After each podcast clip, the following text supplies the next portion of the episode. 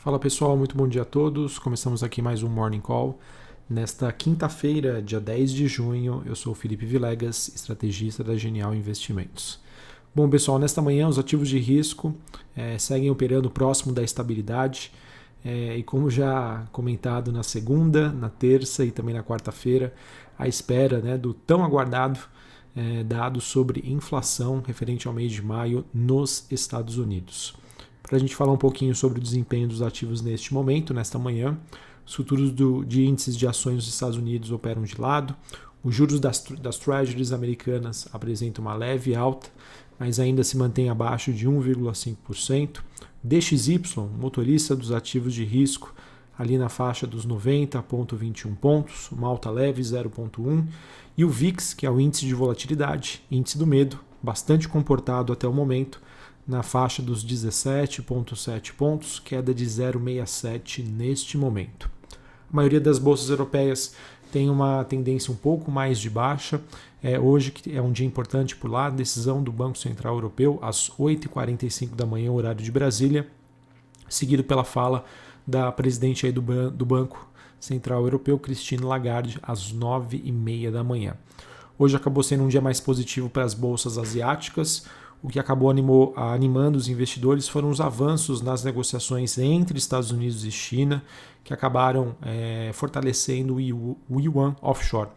É, dentre essas notícias, nós temos o, a China e os Estados Unidos concordando em impulsionar o comércio, laços de investimentos, e também tivemos Joe Biden revogando as proibições é, que foram impostas por Donald Trump em relação a aplicativos chineses como o TikTok e o WeChat.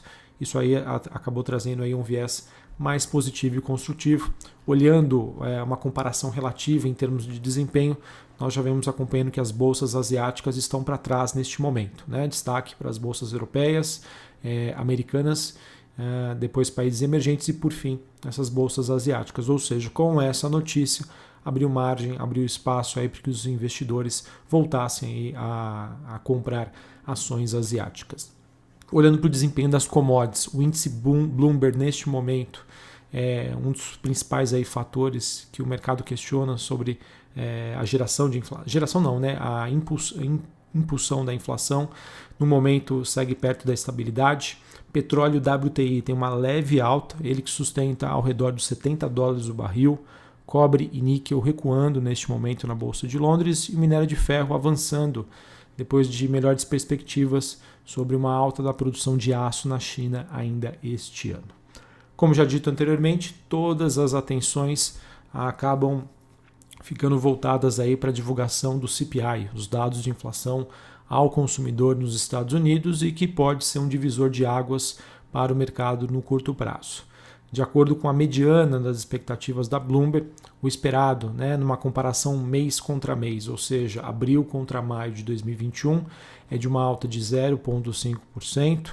É, e além desse, da divulgação destes dados, pessoal, a gente não pode deixar de lado o fato também que serão divulgados os novos pedidos de seguro-desemprego até o dia 5 de junho. Tá? A expectativa é de que esse número venha ali em torno de 370 mil novos pedidos.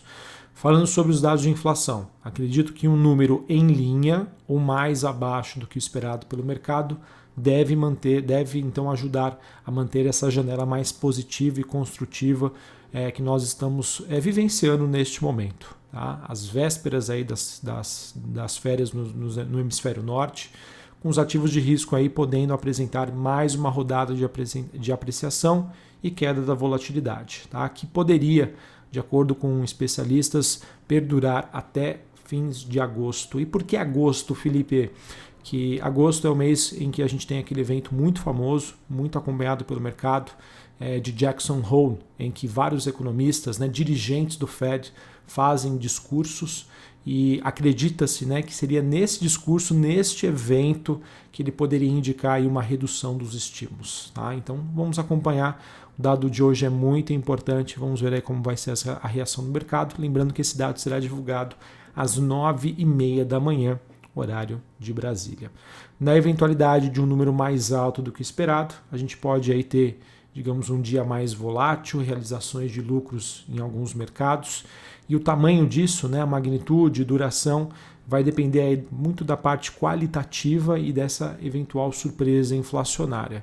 E aquilo, né? Se a gente tiver realmente esse dado mais forte do que o esperado, é, muito provavelmente nós teremos declarações de dirigentes do Fed tentando acalmar os mercados e se dá todo aquele processo aí de, de, de aprendizagem, né, de cur, essa curva de aprendizagem em relação aos dados, como isso será percebido pelo mercado e o que, que o Fed está achando disso e como ele vai se posicionar daqui para frente. Aqui no Brasil, até aproveitando o tema inflação, ontem foram, foram divulgados os dados de PCA referentes ao mês de maio. Foram números que vieram acima das expectativas e com um qualitativo ruim. Tá? É importante dizer que a inflação mais elevada, é, dentro de um cenário mais positivo de crescimento, pode levar aí em algum momento ao Banco Central Brasileiro abandonar a sua sinalização de ajuste parcial das taxas locais de juros. Então vale a pena ser, a gente acompanhar esse movimento.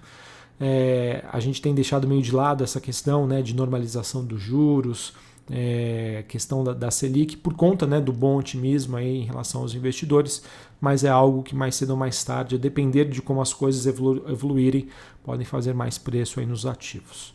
Olhando para as notícias de Brasília, a gente teve ontem né, a comissão especial analisando o texto da reforma administrativa que foi instalada, notícia aí positiva.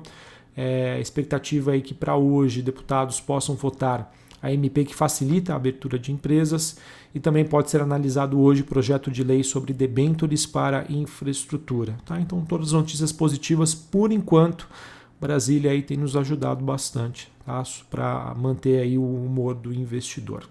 Também saiu uma pesquisa é, eleitoral do Poder 360 em que mostra né, que no segundo turno a vantagem é, da oposição, né, no, no, caso do candidato Lula, sobre Bolsonaro teria caído 7 pontos e num primeiro turno né, Bolsonaro teria 33% das intenções de voto contra 31% de Lula. Isso dá, sem suma de dúvida, um fôlego adicional aí para o governo. Tá? Que, é, no caso, o meu maior receio é que uma queda de popularidade ou pesquisas né, que vão, é, digamos, desfavoráveis ao governo possam torná-lo mais populista, né? E ele perca a mão ali nesse populismo, é, sabendo que sim, né? A gente teve um certo alívio da parte fiscal por conta de balança comercial, PIB, mas isso pode lá na frente se transformar em algo ruim. Então, notícias do tipo é, querendo ser bem partidário, avaliando a posição hoje é de que isso possa deixar o governo menos propenso a ser populista e assim continuar aí com a sua agenda de busca né, da responsabilidade fiscal. Uh, Para falarmos sobre o noticiário corporativo agora, é, de acordo com a reportagem do, da Globo, é, a Azul, a empresa do setor aéreo, estaria preparando uma ofensiva na justiça americana com o objetivo de comprar a Latam. A estratégia, no caso, é de apresentar em Nova York um plano de recuperação judicial para um plano de recuperação para a rival, é, com o objetivo de conquistar os credores e facilitar assim a combinação de negócios das duas companhias. Se confirmada, é uma notícia positiva aqui, acredito eu, para a Azul, deva ter uma repercussão positiva, mas aquilo, boa parte desse movimento já foi antecipado pelos investidores. Tá? Então vamos acompanhar o desenrolar disso. Saiu uma matéria bem interessante no Estadão, né, mostrando que uma decisão de ontem da CVM acabou abrindo portas para que a B3, que hoje detém o um monopólio no mercado brasileiro de bolsa de valores, ganhe concorrentes. No caso, a CVM autorizou ontem a Market, a market to Market M2M, uma plataforma de gestão de operações financeiras para empresas, a atuar como uma central depositária de títulos. A gente vem acompanhando as movimentações de B3, o papel tem sofrido bastante com todas essas especulações do mercado em relação à entrada de um concorrente, é, uma desaceleração no número de investidores, pessoa, pessoa física, é, alta dos juros, enfim. Acredito, pessoal, que neste momento, dadas as informações que nós temos, já começa a ver com um pouco de exagero essa movimentação sobre os preços da B3. Mas é aquilo, né? É, contra uma tendência de mercado, não adianta ir contra. É, então, na minha opinião, vou começar a monitorar né, as ações da B3. Elas devem aí prosseguir nessa tendência aí mais de baixa e aquilo, né, eventualmente é, com os preços ficando ainda mais atrativos, pode abrir uma janela de oportunidade, dado um noticiário bastante negativo de curto prazo, mas, na minha opinião, já com um certo exagero. Uh, também estamos de olho aí no caso em Embraer, a Embraer que estaria em negociação uma possível fusão entre a IVE Urban, uh, e a sua unidade de pouso e decolagem de veículos elétricos, com a Zenith Acquisition. Essa notícia, se confirmada, também aí pode trazer uma visão um pouco mais positiva para as ações da Embraer. Tivemos também a JSL, empresa do grupo Simpar, acertando a compra da Transportes Marvel por 245 milhões é, de reais. Essa transação que tem como objetivo ampliar a forma de atuação da companhia no transporte rodoviário de cargas congeladas e refrigeradas de alto valor agregado. Local Web concluiu ontem a aquisição da Blink, que foi uma, é um anúncio que foi feito no mês de abril, e a Uzi Minas também estaria avaliando alternativas estratégicas para que seus ativos relacionados ao terminal marítimo, marítimo privativo de Cubatão, é, no caso aí, inclui uma eventual alienação total ou parcial destes ativos. Notícia se for confirmada, acredito né, que a depender dos preços dos valores aplicados, reduzindo a alavancagem da companhia, pode ter uma interpretação positiva por parte dos investidores. Beleza? Ah, só uma notícia aqui, na verdade, pessoal, final, é que de acordo com uma matéria da Bloomberg, segundo autoridades brasileiras, é uma barragem de rejeitos da Vale, próxima ao local né, do desastre acontecido em 2015, se não me engano foi em Mariana, estaria correndo aí um risco de iminente de uma nova ruptura. Tá?